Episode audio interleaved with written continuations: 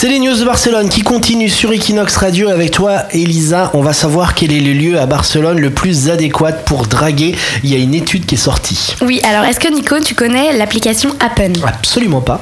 Alors c'est une application qui permet de découvrir les gens que vous avez croisés dans la journée. Mhm. C'est une sorte de site de rencontre en temps réel. Qui est géolocalisé. C'est ça, et l'appli a fait un top 10 des monuments où ses utilisateurs se retrouvaient le plus.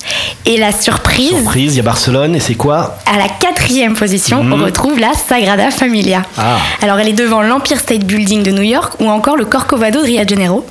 La même étude a été réalisée spécialement en Espagne Mhm. et là la Sagrada arrive en deuxième position, juste devant la porte d'Alcalá à Madrid. Il faut dire que chaque année euh, l'œuvre de Gaudi reçoit plus de 4 millions de visiteurs. Ça en fait des opportunités pour draguer et c'est sûr qu'à ce niveau-là, les boîtes de nuit ou les bars ne peuvent pas rivaliser. Equinox Radio. Equinox Radio.